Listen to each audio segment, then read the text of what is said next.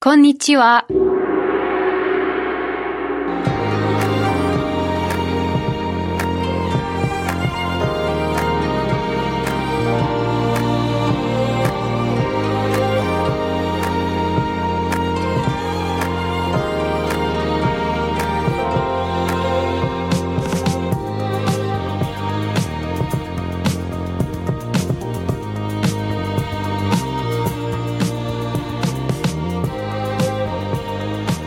Dia, Tóquio! Chegando para o dia 4 do Contra-Regra dos Jogos, a nossa série olímpica, e saindo da Ásia para ir para a Oceania.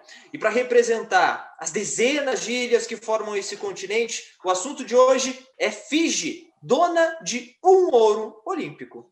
Fiji é um conjunto de mais de 300 ilhas no Oceano Pacífico, sendo que somente um terço delas é habitado. A colônia de Fiji foi fundada pelo Império Britânico lá em 1874 e permaneceu com esse status até 1970, quando conquistou a independência. A sua capital e a cidade mais populosa é Suva. E onde? Onde Fiji conquistou essa pequena medalhinha? Pequena ou não?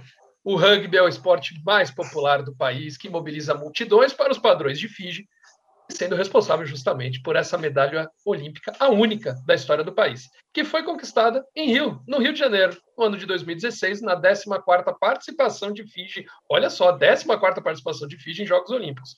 O país, na ocasião, venceu a Grã-Bretanha por 43 a 7, um massacre, e conquistou o tão sonhado ouro olímpico um ouro olímpico só, mas muito bem conquistado, né? Avassaladora a participação de Fiji nos Jogos da Rio 2016, conquistando essa medalha. Conquista essa que só foi possível, a gente lembra, porque a modalidade foi incluída na edição brasileira dos Jogos. Em Tóquio, o rugby também faz parte do calendário olímpico, isso é uma novidade desde o Rio agora. Tóquio antes não era assim, e agora Fiji tem a oportunidade de, por que não, repetir o feito, quem sabe sair de Tóquio com o bicampeonato olímpico, duas medalhas de ouro, dobrando a participação, as conquistas de Fiji nos Jogos Olímpicos. Não custa sonhar. E exemplo do famoso haka, aquela dança da seleção da Nova Zelândia de rugby, outras ilhas da região também realizam esse tipo de dança cerimonial quando disputam rugby. E Fiji está entre elas. E em Tóquio, 30 atletas competirão sob a bandeira fijiana, e desses, 24 são do rugby, esporte muito tradicional para Fiji. E agora nós vamos com uma curiosidade com ele, sempre com ele a curiosidade, o Felipe Strazi. Bom, uma das características do Brasil, a gente já sabe, é a diversidade da população. Nós temos aqui comigo, nós temos o italiano, né? Eu sou paulista, o João é gaúcho, e todos nós somos brasileiros, até o Alessandro é brasileiro, pô.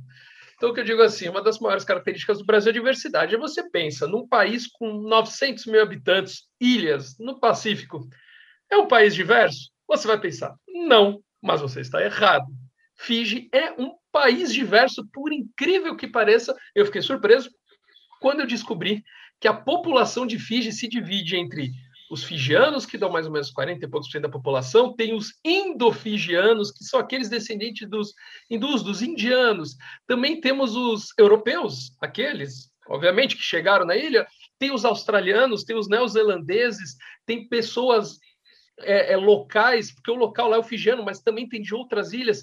Para vocês terem uma ideia, o maior templo hindu do hemisfério sul fica em Fiji para vocês terem uma ideia, não fica na Austrália, que tem uma população grande, indiana, ou em outros países da África, que também tem populações grandes. Não, fica em Fiji. Para ter outra ideia, a, a 64%, 65% da população de Fiji acredita em Deus, é religiosa. Só que desses da população, 34% é metodista, 9% é católico, ainda tem gente de Assembleia de Deus, adventista, anglicano, hindu, muçulmano, sikh, tudo num país deste tamanho. Para ter uma ideia, então, assim, Fiji, além de ter toda essa curiosidade que nós falamos agora do rugby, da medalha, é um país extremamente diverso, é um país que mostra que também, até nos menores lugares, a diferença, a diversidade pode conviver.